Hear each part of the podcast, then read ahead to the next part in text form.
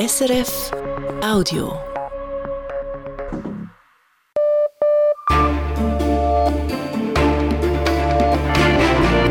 Radio SRF, Echo der Zeit mit Christina Scheidecker.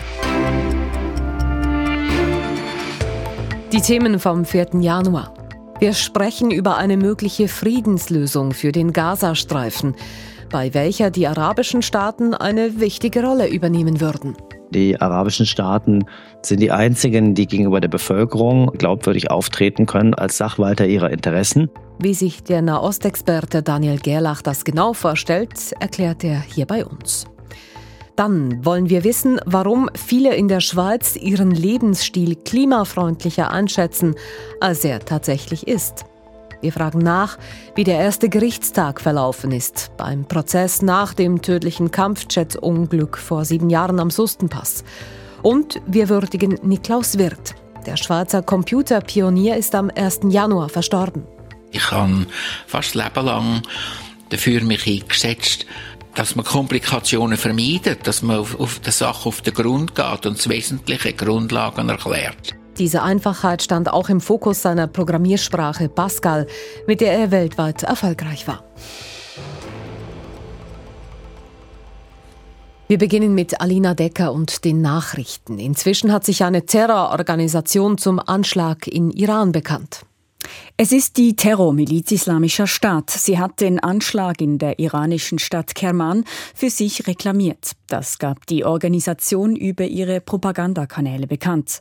Bei einer Gedenkfeier zum vierten Todestag des iranischen Generals Qassim Soleimani kam es gestern zu zwei Explosionen. 84 Menschen wurden dabei getötet.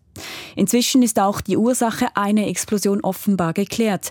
Diese sei durch einen Selbstmordattentäter verursacht worden, berichtet die staatliche iranische Nachrichtenagentur IRNA. Das habe unter anderem die Auswertung von Überwachungsvideos ergeben. Die Ursache der zweiten Explosion sei noch nicht abschließend geklärt. Es wird jedoch auch hier ein Selbstmordanschlag vermutet. Die Migration und der afrikanische Kontinent sollen in diesem Jahr zentrale Themen der G7-Industriestaaten werden. Das kündigte die italienische Regierungschefin Giorgia Meloni an. Italien hat Anfang Jahr den Vorsitz der G7-Industriestaaten übernommen. Die Länder in Afrika müssten unterstützt werden, um die Wirtschaft anzukurbeln und den Lebensstandard zu erhöhen, mit dem Ziel, potenzielle Migrantinnen und Migranten davon abzuhalten, nach Europa zu kommen, so Meloni. Der deutsche Bundeskanzler Olaf Scholz hat den Hochwassergebieten in Deutschland Unterstützung zugesagt. Scholz hat am Vormittag das Bundesland Sachsen-Anhalt besucht. Dort hat der Kanzler die Solidarität bei der Bekämpfung der Fluten gelobt, die auch über die Grenzen der Bundesländer hinweg funktioniere. Im westdeutschen Nordrhein-Westfalen habe sich die Lage durch intensiven Regen wieder verschärft, heißt es aus dem Bundesland. Das Niveau des Hochwassers von Weihnachten sei aber nicht erreicht. Der deutsche Wetterdienst geht allerdings von einer langsamen Entspannung aus, da der Regen allmählich nachlasse. Die Menschen in Deutschland mussten letztes Jahr erneut mehr Geld ausgeben für Lebensmittel oder Strom. Das verdeutlicht die jetzt veröffentlichte Teuerungsrate für 2023. Im Vergleich zum Vorjahr sind die Preise im Durchschnitt um 5,9 Prozent gestiegen. Wie das deutsche Statistikamt schreibt, ist das die zweithöchste Teuerungsrate für ein Jahr seit der Wiedervereinigung. Noch höher war sie nur vorletztes Jahr, damals betrug die Inflation 6,9 Prozent. In die Schweiz. Hier haben im letzten Jahr knapp 10.000 Firmen Konkurs angemeldet. Das sind etwas weniger Unternehmen als im Jahr davor, wie der Schweizerische Gläubigerverband Kreditreform schreibt. Eine Zunahme an Konkursen habe es etwa in den Branchen Informatik, Gastgewerbe sowie Verkehr und Logistik gegeben. Weniger Konkurse gab es hingegen in den Sektoren Information und Kommunikation, im Groß- und Detailhandel sowie im Bauwesen. Demgegenüber wurden im letzten Jahr gut 51.000 neue Firmen gegründet. Das sind rund zweieinhalb Prozent mehr als 2022. In den Kantonen Glarus und Graubünden haben die Behörden in mehreren öffentlichen Duschen zu hohe Legionellenwerte festgestellt. Insgesamt seien 133 Wasserproben aus Duschen in Hotels, Hallenbädern, Sportanlagen oder Altersheimen untersucht worden. Das schreibt der Kanton Glarus. In 11 Prozent davon seien mehr Legionellen gemessen worden als erlaubt. Legionellen sind Bakterien, die sich in Warmwasserleitungen vermehren. Beim Menschen können sie grippeartige Beschwerden bis hin zu schweren Lungenentzündungen auslösen. Die Börsendaten von 18.05 Uhr, geliefert von SIX, der Swiss Market Index, schließt bei 11.224 Punkten plus 0,5 Prozent. Der Dow Jones Index in New York steigt um 0,6 Prozent. Der Euro wird zu 93 Rappen 22 gehandelt, der Dollar zu 85 Rappen 7. Und wie wird das Wetter?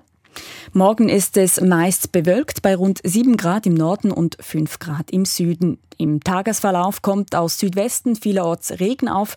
Die Schneefallgrenze liegt bei rund 1000 Metern. Viel ist in diesen Tagen von einem möglichen Flächenbrand im Nahen Osten die Rede, von einer möglichen Ausweitung des Gaza-Kriegs. Wegen der Tötung eines Hamas-Anführers in Libanon diese Woche und wegen des Anschlags in Iran gestern, bei dem über 80 Personen ums Leben kamen. Diplomatische Bemühungen, eine Ausweitung zu verhindern, laufen auf Hochtouren. So will US-Außenminister Anthony Blinken in der Nacht in die Region reisen. Und wir stellen heute die grundsätzliche Frage. Wie ließe sich der Krieg im Gazastreifen beenden? Was bräuchte es dafür? Daniel Gerlach, Chefredaktor des Nahostmagazins Zenit, hat zusammen mit einem Staatsrechtler ein Szenario dafür vorgelegt und dieses betont die Verantwortung der arabischen Staaten. Warum dieser Fokus? Das habe ich Gerlach heute Nachmittag gefragt. Ja, wir müssen uns ja fragen, wer Verantwortung im Gazastreifen übernehmen kann abgesehen von den Palästinensern, die dort leben, natürlich selbst. Und äh, Israel ist sicher weder willens noch in der Lage, hier konstruktiv eine Verwaltung aufzubauen nach dem Krieg. Und ähm, die Europäer kommen dafür ebenso wenig in Frage.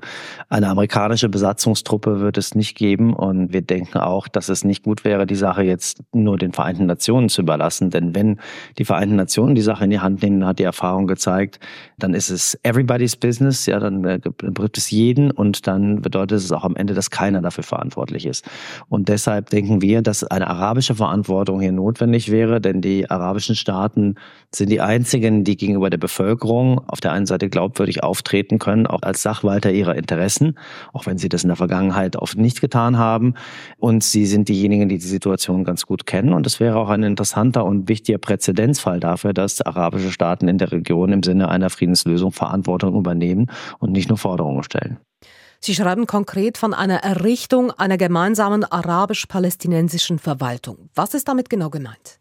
Wir denken, es muss hier natürlich eine Beteiligung der palästinensischen Bevölkerung geben, die aber nicht äh, Hamas sein kann und nicht Hamas sein darf, nicht nur weil es nicht mehr praktikabel ist, sondern weil es die Konfliktparteien, äh, abgesehen von der Hamas, auch nicht akzeptieren würden. Die Beteiligung der palästinensischen Bevölkerung ist notwendig. Die palästinensische Autonomiebehörde kann man aber jetzt nicht einfach wieder nach Gaza verpflanzen und sagen, übernehmt ihr. Das bedeutet also, wenn man die Bevölkerung einbeziehen möchte, dann kann das eigentlich nur gehen, weil man keine Wahlen abhalten kann jetzt, indem man die großen Familien, die großen Familienverbände, die ja in Gaza existieren, zusammenbringt und aus ihrem Kreis eine Art äh, ja, Zivilverwalter bestimmt. Gleichzeitig können die Palästinenser, äh, zumindest in der Übergangsphase, die man braucht, um Gaza zu stabilisieren, ja nicht selbst die Sicherheitsverantwortung übernehmen. Und äh, deswegen braucht man eben eine arabische man kann sagen, multinationale Streitmacht, die die Sicherheit äh, im Gazastreifen gewährleistet und die in Ermangelung eines anderen, passenderen Begriffs, sage ich jetzt mal, mit einem Militärgouverneur oder einem Sicherheitsgouverneur eben dort auftritt. Das muss eine, eine integre arabische Persönlichkeit sein, die eben den Rückhalt nicht nur in der palästinensischen Bevölkerung hat, sondern vor allem diese multinationale arabische Streitmacht führen kann. Nun ist die arabische Welt ja nicht einfach ein homogener Block, da gehören verschiedenste Länder dazu, mit verschiedensten Interessen auch. Lässt sich das unter einen Hut bringen?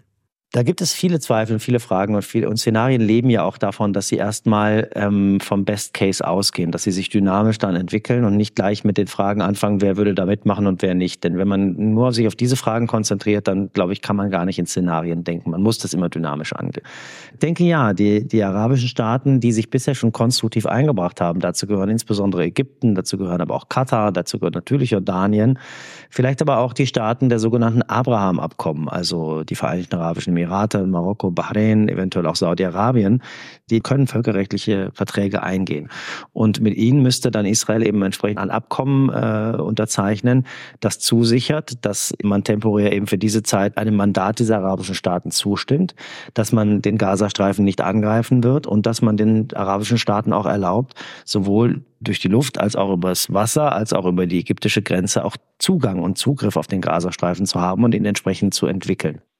Das braucht ja aber schon auch einige Zugeständnisse von israelischer Seite. Ist das etwas, was Ihrer Meinung nach realistischerweise geschehen kann, auch unter der aktuellen Regierung in Israel? Ja und nein. Ähm, die aktuelle Regierung, wenn sie damit die letzte Koalitionsregierung meint von Netanyahu und äh, einer Gruppe hauptsächlich rechter bis rechtsextremer Politiker, dann nein. Aber wir haben ja auch noch das Kriegskabinett. Es gibt auch noch ehemalige Oppositionspolitiker, die jetzt temporär Verantwortung übernommen haben. Welche auch immer Regierung in Israel an der Macht sein wird, sie wird das Problem Gaza loswerden wollen und sie wird die Sicherheit in den Vordergrund stellen. Und das wäre eine einmalige Gelegenheit, um Sicherheit zu schaffen schaffen. Es geht hier nicht darum, dass wir die Zwei-Staaten-Lösung neu skizzieren. Die halte ich auch für wichtig, aber die ist jetzt erstmal nicht Teil unseres Szenarios, sondern uns geht es um die Stabilisierung, temporäre Stabilisierung von Gaza. Und äh, die ist notwendig, um das Schlimmste zu verhindern. Das Problem ist nur, jetzt muss eine solche Lösung auf den Weg gebracht werden. Denn wenn Gaza erstmal so zerstört ist, dass kein Land mehr Interesse hat, hier Verantwortung zu übernehmen und dieser Zeitpunkt ist bald erreicht, dann gibt es keine politische Zukunft mehr für Gaza und dann haben sie nur noch, ähm, ja, dann können sie aus Gaza einen Friedhof machen oder ein israelisches Besatzungsgebiet. Keines von beiden ist in irgendeiner Form ein wünschenswertes Szenario, auch nicht für eine israelische Regierung, die dieser nachfolgt. Welche Rolle würde denn der Westen in einem solchen Szenario spielen? Die USA als Schutzmacht Israels, die EU? Natürlich müssen die Europäer äh, und die Amerikaner dieses Szenario politisch flankieren und sie müssen auch viel Überzeugungsarbeit leisten. Sie müssen auch auf die israelische Seite Einfluss nehmen, denn ganz klar ist, die arabischen Staaten, die ja zum Teil vermitteln, stehen nicht auf Seiten Israels. Äh, die Amerikaner tun das und europäische Staaten, insbesondere Deutschland auch. Deswegen müssen sie auf die jeweiligen Konfliktparteien einwirken. Sie müssen sich finanziell an dem Budget beteiligen, das diese neue äh, Zivilverwaltung in Gaza benötigt. Dieses Budget müssen uns nicht nur die arabischen Staaten bereitstellen, sondern auch die westlichen Staaten, auch Israel, damit das Ganze eben fair läuft und man nicht das Gefühl hat, die eine Seite muss jetzt das auslöffeln, was die andere Seite angerichtet hat. Tatsächlich bräuchte es ja doch ein Aufeinanderzugehen der Konfliktparteien bei diesem Szenario, das Sie skizzieren. Es bräuchte auch bis zu einem gewissen Grad Vertrauen und davon ist ja aktuell gar nichts zu spüren. Im Gegenteil diskutiert man eher über eine mögliche Ausweitung des Gaza-Kriegs. Warum oder wo sehen Sie denn Chancen dafür, dass jetzt gelingen kann mit einem Plan wie dem Ihren, woran man die letzten Jahre und Jahrzehnte gescheitert ist bei einer Befriedung des Nahostkonflikts? Dieses Szenario geht erstmal davon aus, dass kein Vertrauen besteht, aber dass man dieses Vertrauen herstellen kann. Vertrauen müsste man sich nur in einer Hinsicht, nämlich wenn es darum geht, dass Israel vertraglich zusichert, dass es den arabischen Staaten vollen Zugang zum Gazastreifen gewährt, dass es ihnen auch erlaubt, dort ein Rollfeld, einen Flughafen zu bauen, über den Gaza versorgt werden kann, dass man äh, Geld in den Gazastreifen und alle Arten von Lieferungen in den Gazastreifen hineinlässt und eben auch Zugang über das Mittelmeer verschafft. Daniel Gerlach, der Nahostexperte, ist Chefredaktor des Orient-Fachmagazins Zenit.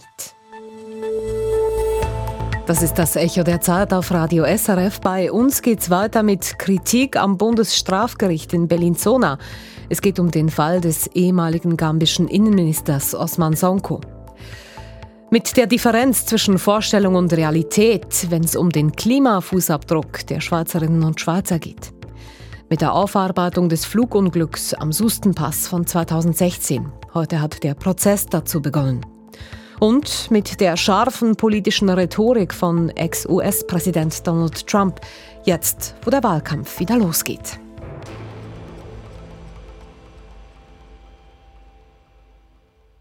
Am Montag beginnt vor dem Bundesstrafgericht in Bellinzona ein aufsehenerregender Prozess. Osman Sonko, langjähriger Innenminister von Gambia und rechte Hand von Diktator Yahya Jammeh, ist angeklagt. Er soll schwerste Menschenrechtsverbrechen begangen haben. Das Verfahren in der Schweiz ist wichtig für das westafrikanische Land und die Aufarbeitung der über 20-jährigen Diktatur. Recherchen von SRF Investigativ zeigen nun aber, die Schweiz macht es Folteropfern und auch Medienschaffenden aus Gambia nicht einfach, den Prozess zu verfolgen. Es geht um Übersetzungen und um Kostenübernahmen. Maybrit Horlacher berichtet. Fatou Kamara ist vom Leben gezeichnet. Sie hat sich jahrelang für ein demokratisches Gambia eingesetzt. Und sie wagte sich auch noch an Demonstrationen, als schon die meisten im Land politisch verstummt waren. Damals hatten wir einen schrecklichen Präsidenten. Wenn er dich erwischt hat, hat er dich getötet oder gefoltert. 2016 wurde auch Kamara festgenommen und gefoltert, mit Folgen bis heute. Sehen Sie meine Hand. Bis heute kann ich nichts Schweres halten. Die Bundesstrafrichter in Bellinzona werden in den kommenden Wochen entscheiden, ob Usman Sonko für die Folterungen und Tötungen während der Diktatur mitverantwortlich ist. In diesem Prozess ist Fatou Kamara eine von zehn Privatklägerinnen und Privatklägern. Kamara wird also von Gambia nach Bellinzona reisen und vor Gericht aussagen.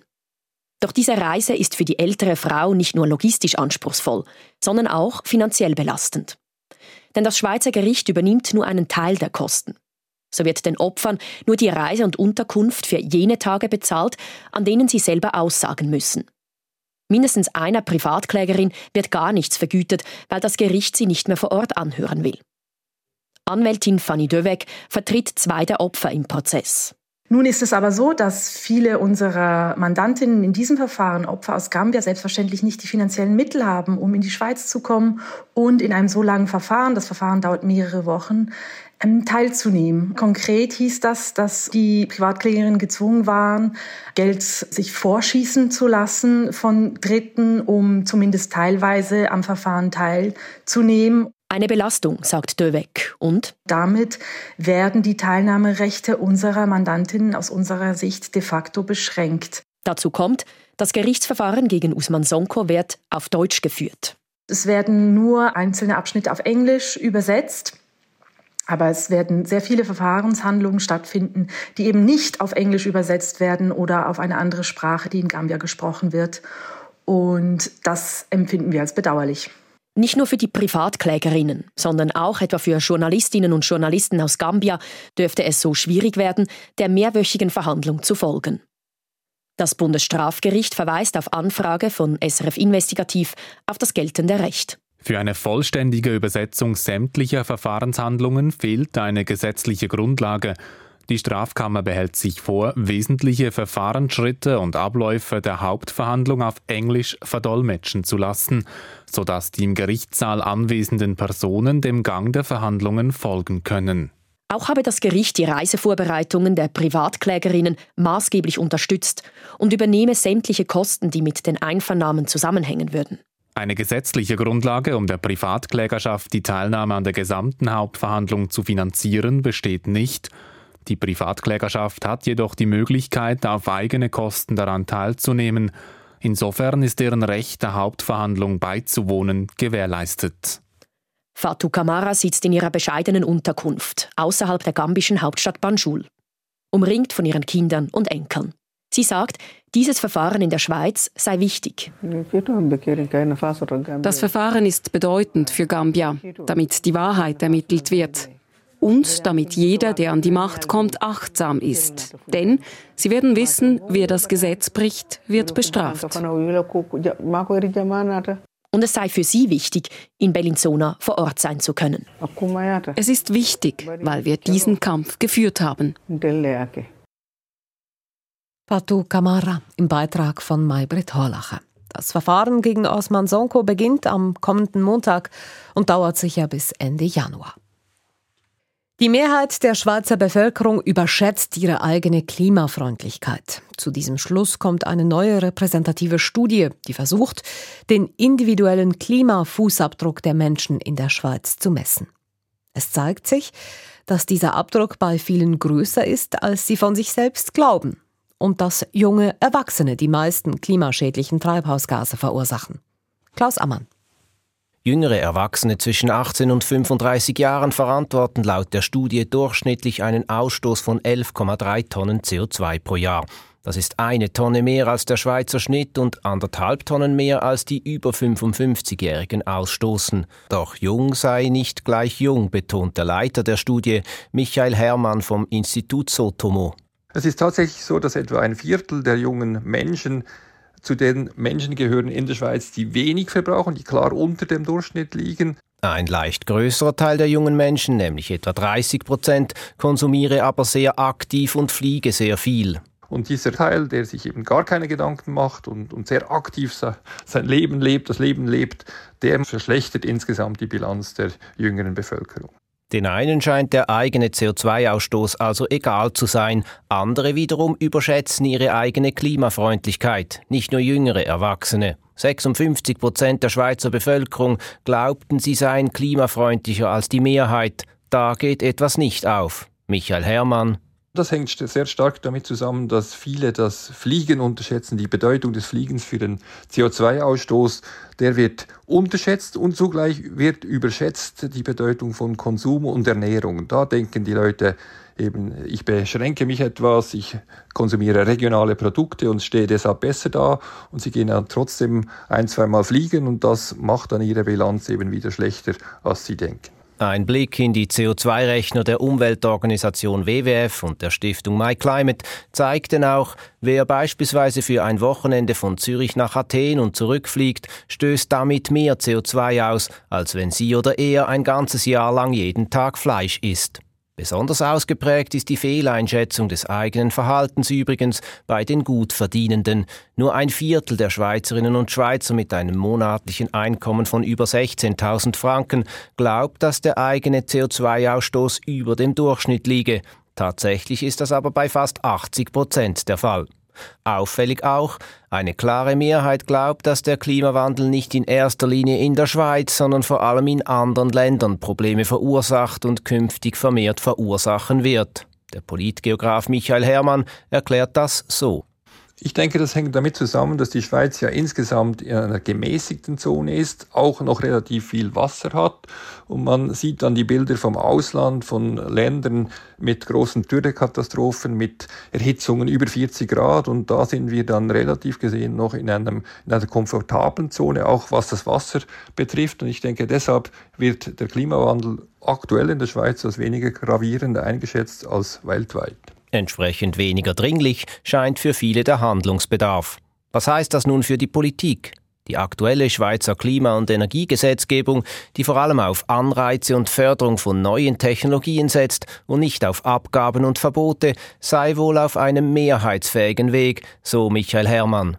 Es darf nicht etwas sein, was die Menschen zu fest einschränkt. Gerade aktuell, wo die Lebenshaltungskosten ja noch ein größeres Thema ist, wird das sehr, würde das sehr schwierig werden, wenn die Kosten noch erhöht würden. Aber eben, wenn es um technologische Lösungen geht, um Energiewende, da ist eine breite Mehrheit klar dafür.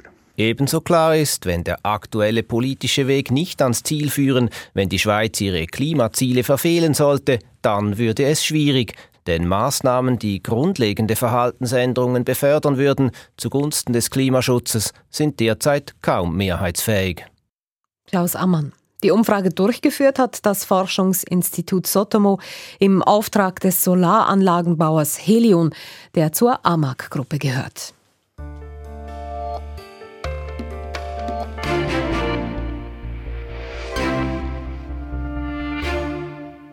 Im August 2016 kam es in den Alpen zu einem folgenschweren Unglück. Ein Kampfjet der Schweizer Luftwaffe flog in eine Felswand in der Nähe des Sustenpasses. Der Pilot starb dabei, das Flugzeug wurde vollständig zerstört. Seit heute stehen ein anderer Pilot und ein Fluglotse deswegen vor dem Militärgericht in Mutenz, Basel-Land. Ihnen wird unter anderem fahrlässige Tötung vorgeworfen. Ruth Witwer hat für uns heute den ersten Tag bei Gericht verfolgt. Im Gespräch hat sie mir zuerst erklärt, weshalb konkret die beiden Männer angeklagt sind. Sie sollen beide Fehler gemacht haben, die zu diesem Unglück und damit zum Tod des jungen Kampfjet-Piloten geführt haben oder zumindest dazu beigetragen haben. Ein Fluglotse im Tower in Meiringen hat ihm eine zu tiefe Flughöhe angegeben und der andere, erfahrenere Pilot hat den wenig später Verstorbenen auf dem Kampfflugtraining sozusagen als Lehrer begleitet, doch er hat den Start nicht korrekt vollzogen und das wird ihm jetzt vorgeworfen. Was ist denn genau bei diesem Trainingsflug passiert?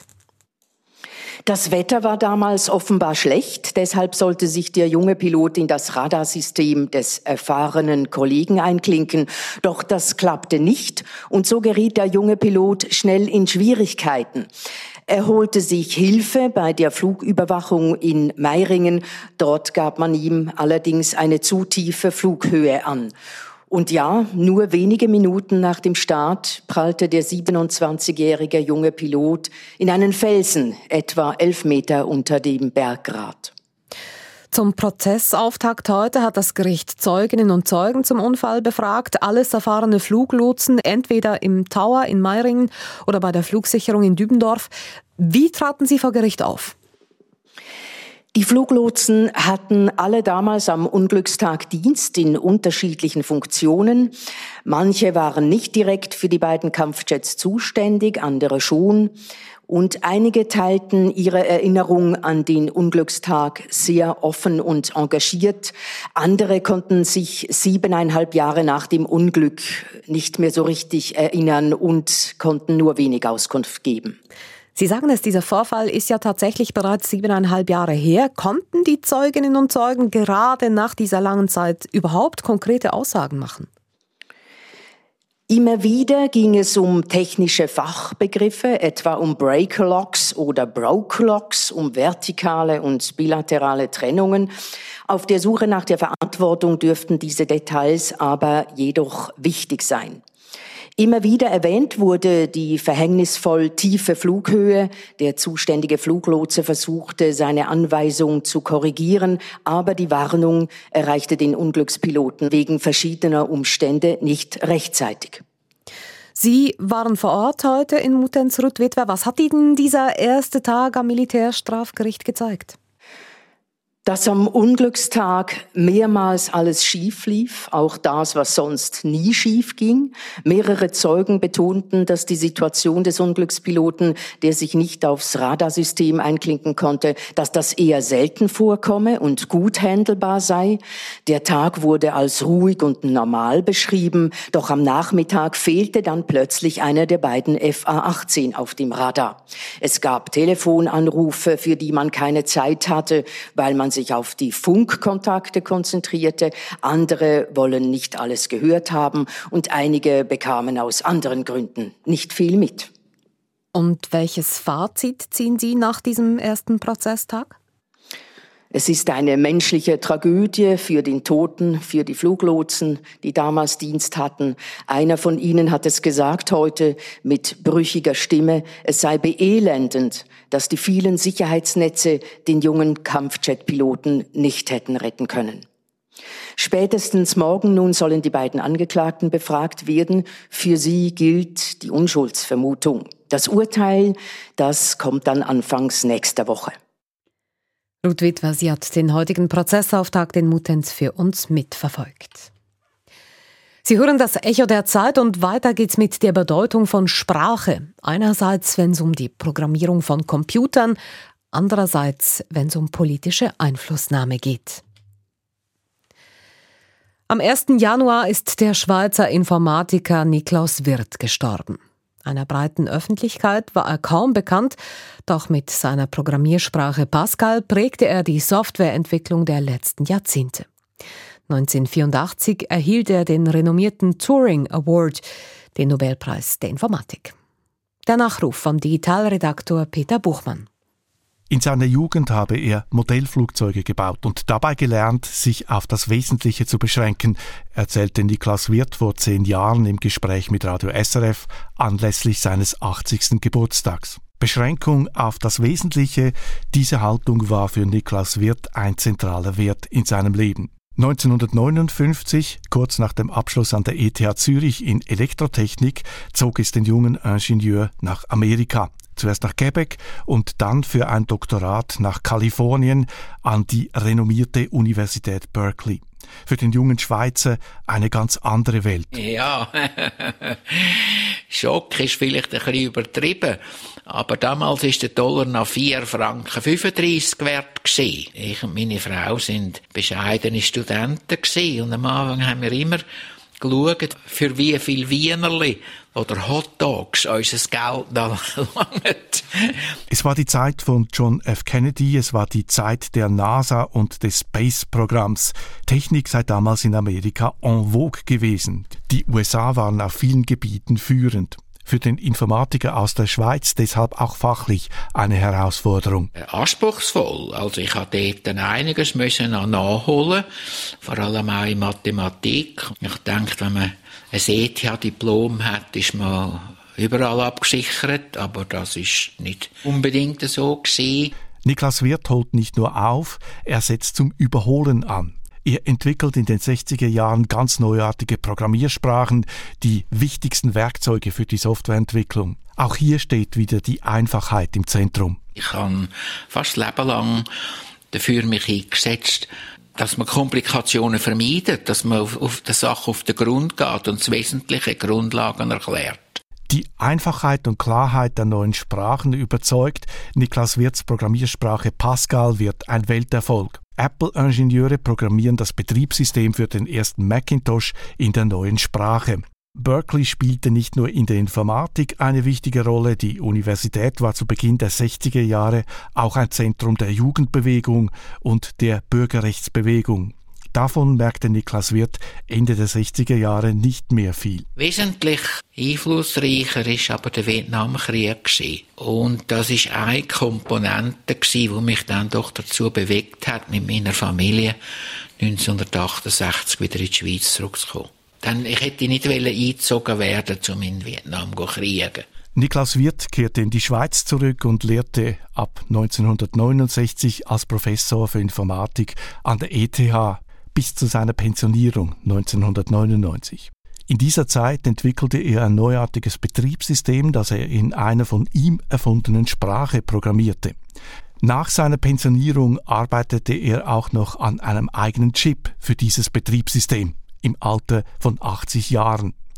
Niklas Wirth ist wahrscheinlich der einzige Mensch, der je einen Computer alleine von Grund auf baute.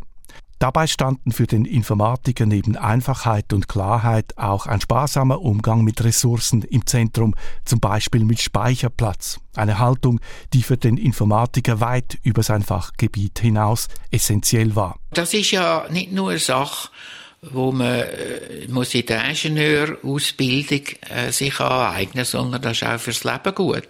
Wir wissen heute, dass die Welt äh, ziemlich verschwenderisch mit ihren Ressourcen umgeht und auch, dass die Ressourcen beschränkt sind. Niklas Wirth starb am 1. Januar, kurz vor seinem 90. Geburtstag.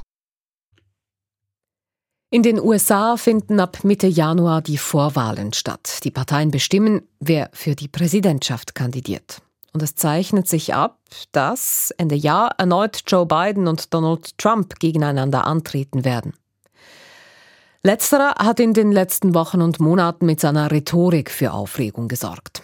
So behauptete er kürzlich, viele Einwandererinnen und Einwanderer seien geistesgestörte Terroristen, die das Blut Amerikas vergiften würden. We know they come from mental institutions, insane asylums. We know they're terrorists. It's poisoning the blood of our country. Und Mitte November sagte er, dass er seine politischen Feinde ausrotten werde, wie Ungeziefer. We will root out the communists, Marxists, fascists, and the radical left thugs that live like vermin within the confines of our country. Jennifer Murcia lehrt Kommunikation an der Texas AM University. Sie untersucht seit 2015 die politische Rhetorik Donald Trumps und hat darüber ein Buch geschrieben. Mein Kollege Matthias Kündig hat mit ihr gesprochen. Jennifer Mejia, erkennen Sie in den jüngsten Aussagen von Donald Trump eine Verschärfung seiner gewalttätigen Rhetorik? Es ist eindeutig eine Verschärfung seiner rhetorischen Strategie. Er hat schon immer eine Strategie des Wir gegen die anderen verfolgt und hat Einwanderer dämonisiert. Aber Menschen als Tiere zu bezeichnen, ist historisch gesehen eine Strategie, die gezielt bei Völkermorden eingesetzt wird. Deshalb ist es ungewöhnlich, wenn ein Präsidentschaftsanwärter so spricht. It's very surprising to hear it coming from a presidential candidate. Viele Anhänger Trump sagen, das sind doch nur Worte, so redet Trump halt. Müssen wir Donald Trumps Worte ernst nehmen? We should absolutely take the words of Donald Trump seriously. Wir sollten Trumps Worte unbedingt ernst nehmen. Viele möchten das, was er sagt, kleinreden. Aber Trump wählt seine Worte sehr bewusst. Meine Analyse hat zum Beispiel gezeigt, dass er seine Anhänger in seiner Rede kurz vor dem Sturm aufs Kapitol 20 Mal aufgefordert hat, Zitat, wie der Teufel zu kämpfen. Im Manuskript ist die Aufforderung aber nur einmal enthalten. Er schmückt seine Reden also wenn nötig aus und schärft seine Botschaft gezielt, um den gewünschten Effekt zu erzielen. Als ich seine Wahlkampagne von 2016 analysierte, erkannte ich, dass er sechs rhetorische Strategien konsequent anwendet, um Aufmerksamkeit und Empörung zu erregen oder von eigener Schuld abzulenken. Und damit ist er sehr erfolgreich and they're very successful for him. Welche Wirkung will Trump mit seiner gewalttätigen und entmenschlichenden Rhetorik erzielen? Well, typically American presidents use that kind of language when they want the nation to go to war. Für gewöhnlich wählen US-Präsidenten solche Worte, wenn sie in den Krieg ziehen wollen. Es ist Kriegsrhetorik, eine Mischung aus Gewaltandrohung und Einschüchterung. Menschen werden zu Objekten degradiert und entmenschlicht. Dies ist für gewöhnlich die Art, wie Präsidenten die Nation auffordern, einen äußeren Feind anzugreifen. Donald Trump aber verwendet diese Sprache gegen innen. Er bezeichnet die politische Opposition als Feinde der Nation. Es ist höchst ungewöhnlich, dass ein US-Präsident eigene Landsleute so bezeichnet.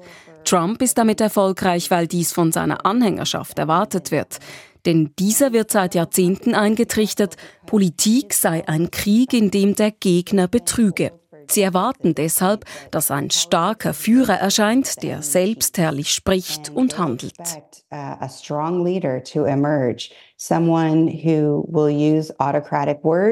And autocratic actions. Nicht nur Donald Trump fällt immer wieder mit gewalttätiger Rhetorik auf, sondern zunehmend auch andere republikanische Politikerinnen und Politiker. Wie stark hat Trump den Tonfall in seiner Partei beeinflusst? He has influenced them quite a bit. I used to think that only Donald Trump could get away uh, with talking like Donald Trump does. Er hat den Tonfall recht stark beeinflusst. Früher dachte ich, dass nur Trump mit solcher Rhetorik ungestraft davonkommt. Doch das stimmt nicht mehr. Rechte Medien wie Fox News haben eine eigene Sprache entwickelt, die sich an der Rhetorik von Trump orientiert. Wer nicht loyal ist zu Trump, wird verstoßen. Wer seine Rhetorik nicht übernimmt, gehört heute nicht mehr zur Partei. People who don't talk like him are no longer a part of the political party. Können Sie beschreiben, wie sich diese Rhetorik auf die Politik der Republikanischen Partei auswirkt? Yeah, so if politics is war and the enemy cheats, that means that, you know, you're not trying to solve political problems with your opposition. Wenn Politik Krieg bedeutet und der Feind betrügt, dann kannst du doch bei der Lösung von politischen Problemen nicht mit der Opposition zusammenarbeiten, denn dann kannst du der Opposition nicht vertrauen. Die ist ja das Böse. Es sind nicht einfach Personen mit anderen Ansichten. Das ist der Feind. Und mit dem machst du keine Kompromisse oder suchst gemeinsam nach Lösungen. Da kann es gar keinen gemeinsamen Nenner mehr geben. Nehmen wir das Thema Grenzschutz.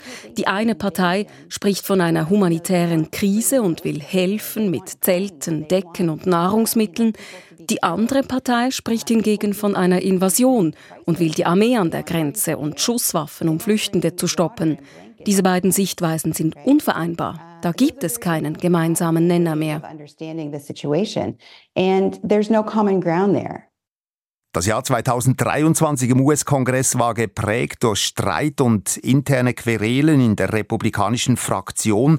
Nur gerade 20 Gesetze wurden verabschiedet, so wenige wie seit 40 Jahren nicht mehr. Ist das eine Konsequenz aus der unnachgiebigen Haltung der Republikaner gegenüber den Demokraten? It is absolutely because Allerdings, denn die Republikanische Partei ist gespalten, mit Extremisten auf der einen und moderateren Trump-Republikanern auf der anderen Seite.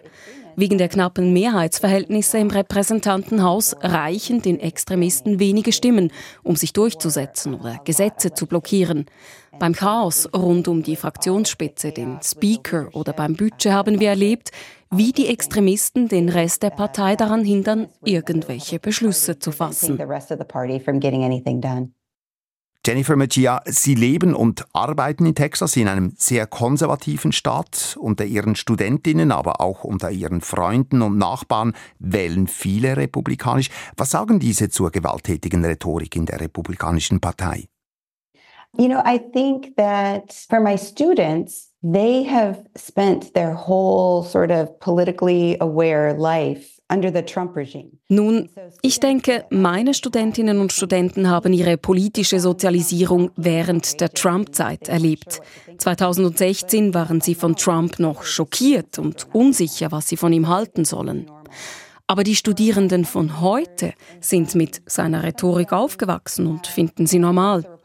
Unter meinen Freunden und Nachbarn sind einige wegen Trump aus der Partei ausgetreten. Andere hingegen wählen heute aus Überzeugung Trump. Sie mögen die Art, wie er spricht. Seine Rhetorik spricht Menschen mit sogenannt rechtsautoritären Persönlichkeitsstrukturen an. Das sind Menschen, denen Hierarchien, Stabilität und die Verteidigung des Status quo wichtig sind. Sie wollen einen starken Führer, der eine klare, harte Sprache spricht und Dinge verspricht, die ihnen gefallen. Gewalttätige Rhetorik ist für die Republikaner wie ein Rohrschachtest, der zeigt, ob du Trump unterstützt oder nicht.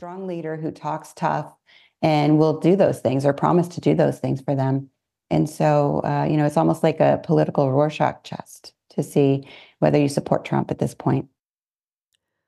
Jennifer Murcia, Professorin für Kommunikation und politische Rhetorik. Die Fragen stellte Matthias Kündig. Das war das Echo der Zeit mit Redaktionsschluss um 18.41 Uhr. Verantwortlich für die Sendung Lukas Schneider, für die Nachrichten Marisa Eckli, am Mikrofon Christina Scheidecker. Das war ein Podcast von SRF.